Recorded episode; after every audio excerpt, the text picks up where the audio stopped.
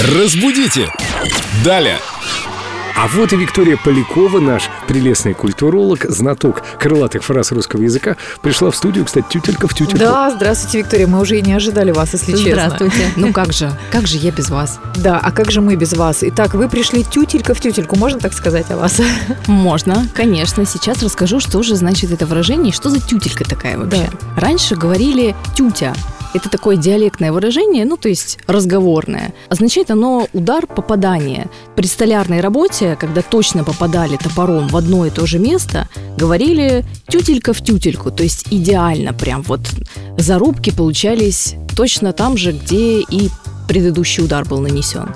Отсюда и получилось такое выражение «тютелька в тютельку». Мы сейчас говорим о нем и касательно времени, что можно прийти тютелька в тютельку в назначенное время и попасть, и, например, костюмчик может сесть тютелька в тютельку, вот прям как словно. Тютелька фигура и тютелька костюм, да?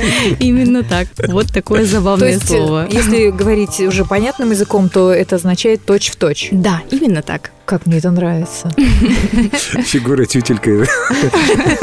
Как интересно, спасибо, Виктория. Я вот сижу и думаю, как действительно в столярном деле важно попадать топором в одно и то же место. И как же важно, чтобы костюмчик сидел тютелька в тютельку. Точно. И тютелька и погоняет. Виктория, приходите к нам еще со своими интересными выражениями, оборотами, И идиомами. Хорошего дня. Хорошего дня и вам спасибо большое. Разбудите! Далее!